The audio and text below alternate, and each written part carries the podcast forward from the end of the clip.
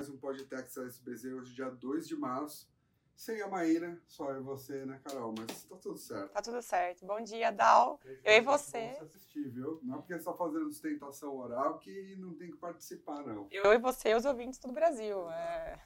Bom, vamos lá. Temos quatro temas hoje. Um, tema da coisa julgada, tá todo mundo acompanhando, mas acho que vale a gente também fazer um WhatsApp aqui para todo mundo o projeto de lei para a criação do Estatuto Nacional de Simplificação de Obrigações Acessórias, que eu espero que não complique mais a que nossa vida. nossa vida, né? Uh, alterações de benefícios fiscais em São Paulo.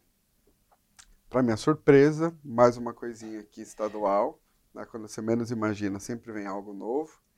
E por último, eu queria só fazer um, um pequeno alerta sobre uma decisão do CARF, sobre PIS e COFINS e retificação de obrigação acessória. É isso. Muito bom. Vamos lá. Pós-carnaval já não era assim tempo, né?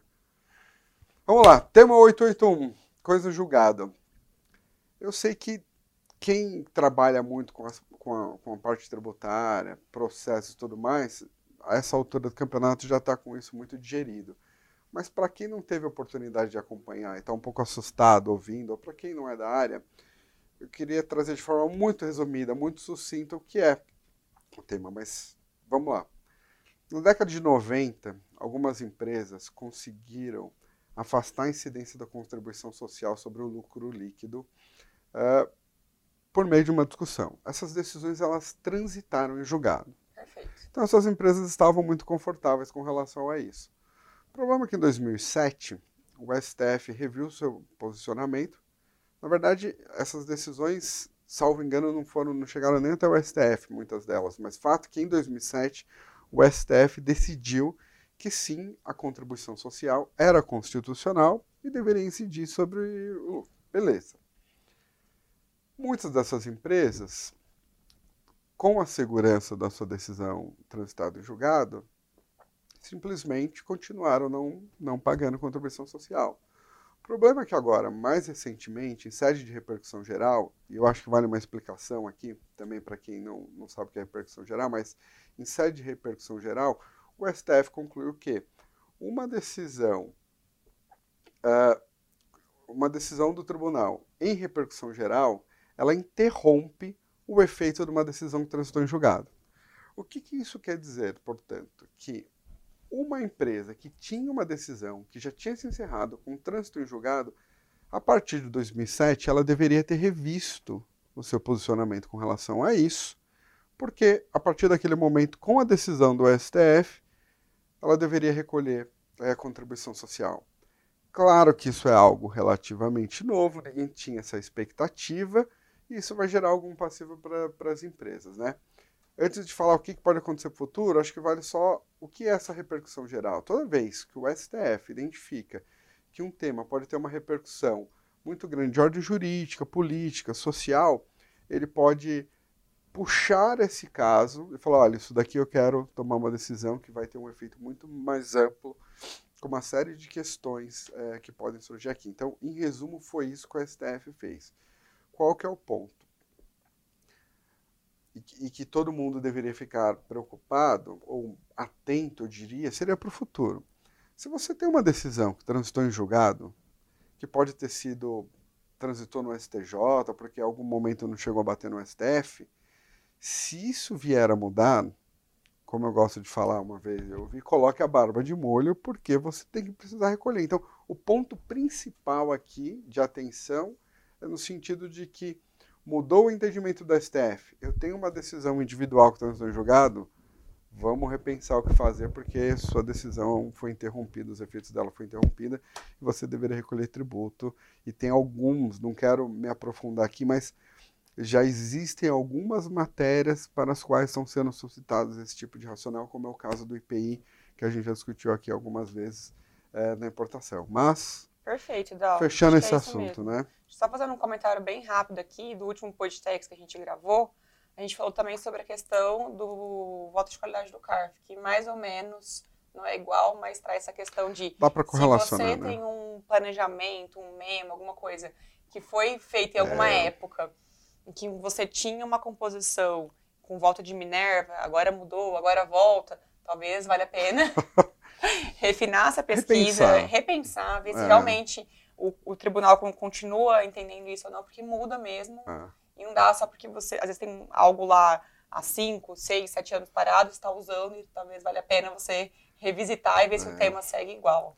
A única certeza que nós temos aqui é a mudança, né? A propósito, quero fazer só um comentário que não tem muito a ver com o tema, porque eu não me recordo de um ano tão ativo assim. Não somos só nós, mas o mundo está com dificuldade de acompanhar a quantidade de atos sendo publicados por tudo, né? É. Então, algumas coisas mais em linha de projeto, mas uma série de mudanças que estão acontecendo. O que me leva ao segundo tema. É. Projeto de Lei Complementar 178 de 2021, criação do Estatuto Nacional de Simplificação de Obrigações Acessórias. Quem não leu deveria ler o artigo da Carol, que já foi publicado em alguns lugares, mas depois a gente podia colocar o link aqui para quem quiser. Tá no J. Tá no J, né? Bom. Bom, vamos lá. Vamos lá. Esse tema aí tem um pouquinho a ver com essas, porque a gente tem aí, fazendo parênteses, né, as reformas, os projetos de reforma tributária, que vai, não vai, dizem que vai esse ano. Eu só, eu sou igual ao Dal, só acredito vendo mesmo. Mas, paralelamente a isso, você tem mini projetos aí que, se a gente for ver, tem grandes impactos, tanto quanto uma reforma única, né? E aí, esse projeto de lei complementar 178 de 2021 já passou na Câmara e está no Senado, ou seja, já está avançado aí, uhum. e pode ser, né, se for aprovado pelo Senado, a gente vai ter muitas alterações. Por que, que esse projeto surgiu, né? Quais foram os, os, motivos? Pela questão do custo Brasil que a gente tem aqui. Clássico, tá? o clássico custo, custo Brasil, Brasil e suas Só, assim, obrigações. Assim, trazendo uns dados aqui, basicamente as empresas gastam 1.500 horas por mês em preenchimento de obrigação, recolhimento de guia, é, preenchimento de, enfim, de GIA, de, de SPED, de tudo. Isso é um custo muito alto para a empresa, né? Se a gente olhar até os nossos clientes aqui, tem clientes nossos que têm setores de, de techs dentro das empresas com 40 pessoas e a mesma empresa em outros países tem duas pessoas que dá conta de fazer o Não, mesmo serviço. Eu, eu, eu vou compartilhar algo, foi um projeto que nós fizemos uma vez, há muitos anos, que eu achei muito interessante. Era uma empresa que ela tinha, ela tinha globalmente, ficava no México, oito profissionais para cuidar de VAT no mundo, uhum. de todas as empresas, uma empresa multinacional gigantesca. Então ela tinha oito profissionais, ficavam no México e faziam toda a parte de VAT, que seria o nosso ICMS, PIB, uhum. COFINS, do mundo. E eles estavam extremamente intrigados, porque no Brasil nós tínhamos, na empresa tinha 17 pessoas e ela queria contratar mais pessoas. Eles contrataram, na época, um, um, um trabalho de uma consultoria para analisar volume de trabalho, o que fazia sentido. E o resultado do projeto, que o board lá fora queria cortar pessoas, foi você precisa contratar mais duas pessoas para conseguir seja, dar conta das obrigações. É isso, entendeu? acho que o Dal trouxe aqui perfeitamente, é. é isso. Então, e além de tudo, como é nós contribuintes que preenchemos, você preenche errado, você ainda toma auto-infração, multa, juros, etc. Então, assim, você preenche sozinho, é. se tiver errado, eu, eu te cobro em dobro. Então, esse projeto. Mas vai melhorar? Vai então, melhorar mesmo? Vem. Esse projeto vem com essa sede de, de unificar essas, né, essas questões que a gente tem aqui de recolhimento de guia, de preenchimento.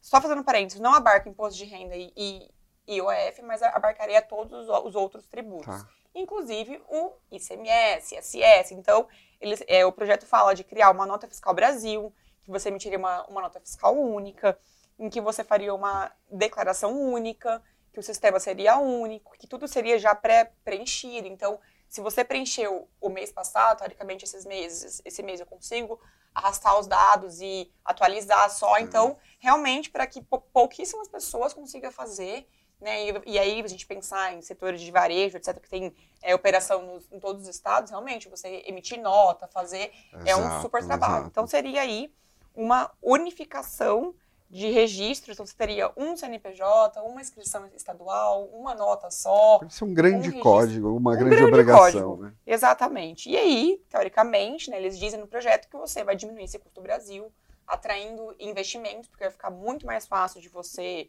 é, fazer a sua operação. O Dow aqui que faz supply chain, você sabe muito bem o quanto é difícil você uhum. conseguir levantar e entender isso tudo. Então, aí seria menos custos de empresa, com advogado, com contador, com escritório, com tudo. E a gente, eu acho assim, que realmente, acho que conforme a gente vai avançando na parte é, de informatização, acho que os órgãos públicos têm que acompanhar, porque hoje em dia tudo é muito rápido, tudo é muito ágil, você tem né, empresas em vários países, eu acho isso muito legal do projeto. Só que, como sempre, nós somos críticos aqui, é, a gente traz algumas críticas aqui, né? Será que isso realmente vai desburocratizar? Não sei. Por quê? Será que talvez a gente não deveria focar mais na confiança do que no aumento de controle? Eu tenho um pouquinho pé atrás com essa questão de aumento de controle pelo, pelo Estado, né? É, esse aumento de, de, controle, a gente vai conseguir sentar para conversar com o fisco ou o fisco vai ficar realmente mais forte é. do que ele já é? Então, será que se a gente, às vezes, por exemplo, não fizesse um sistema melhor de retenção, por exemplo, retenção é uma coisa que dá sempre briga, né? Você nunca sabe quem tem que reter direito. Se a gente fizesse, então, um sistema de retenção mais prático. E se a gente é, tivesse, por exemplo, nos fiscos estaduais, procedimentos unificados, né? Quem retém, quem não retém, é, quando que é, quando que começa a contagem de decadência que a gente viu agora, quando não Exato. começa. Então, assim, será que a gente precisa realmente unificar todos os sistemas em uma, uma nota única?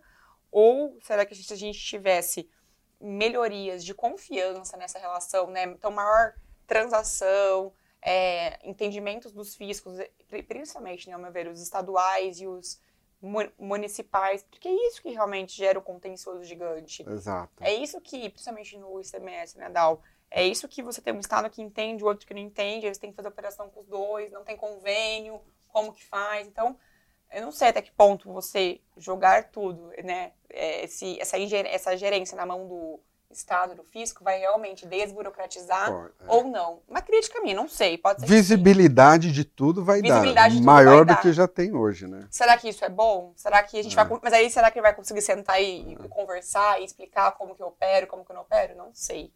Então, assim, não sei se esse é o caminho ideal, mas tá aí. Queria trazer esse projeto ah, pra gente. Alguma coisa tem que ser feita, porque o que não faz mais sentido é isso. O que me leva, eu vou tomar a liberdade de verter um pouco a nossa pauta aqui e trazer a decisão do CARF, porque conecta um pouco com isso, né?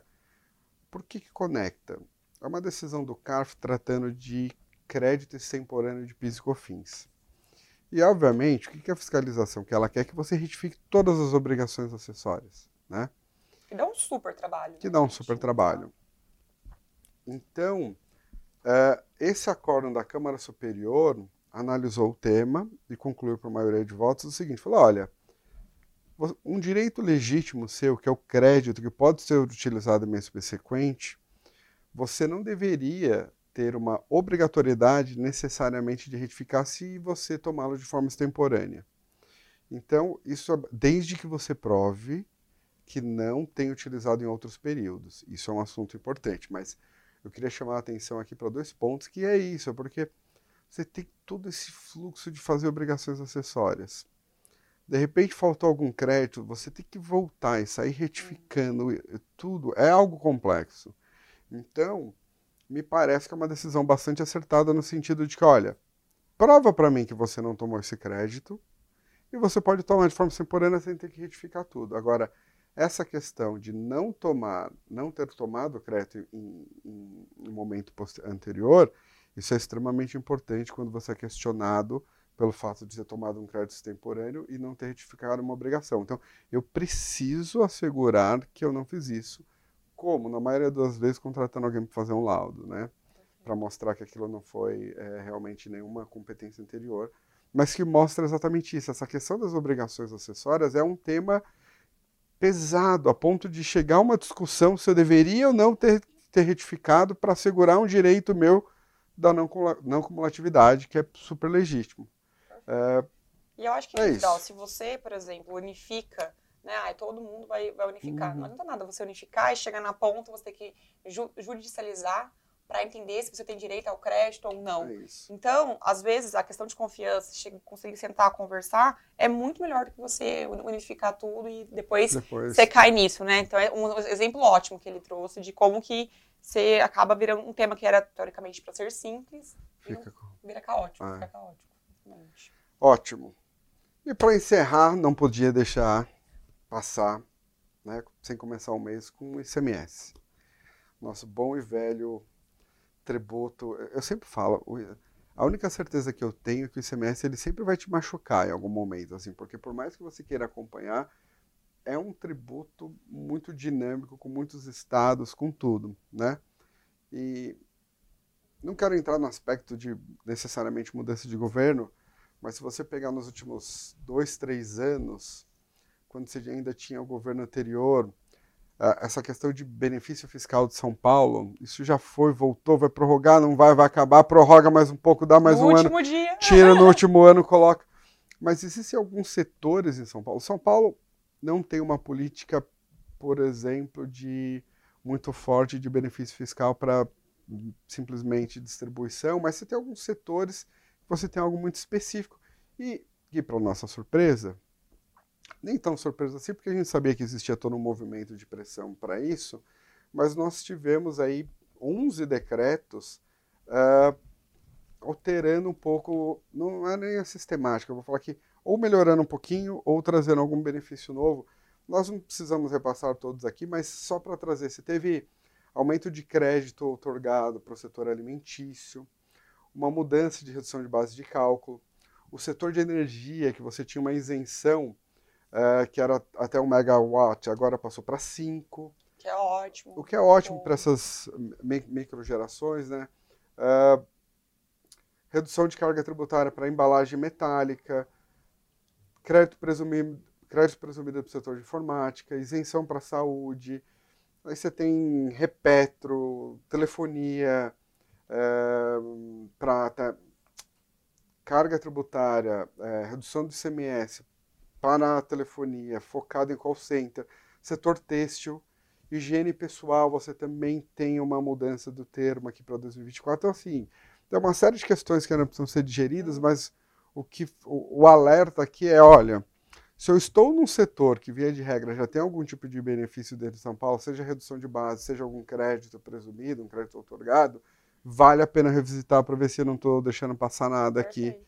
É, Nossos ouvintes aí, se quiserem mandar um e-mail para a gente, também. podtex.sbz.com.br. Se a gente. Ah, eu sou da saúde, quero entender melhor o que, que, mudou, sou da parte de, de energia, enfim. Fala aí com a gente que a gente troca ideia. É isso. É isso, então. Chega por hoje, Chega já estamos aqui para variar, sempre no limite do tempo. Bom, Obrigada, obrigado. Foi ótimo. ótimo. Gente, obrigado aí pela audiência, por nos assistir ou por ouvir todas as plataformas que vocês nos acham, tá bom? É isso. Um grande abraço. Abraço.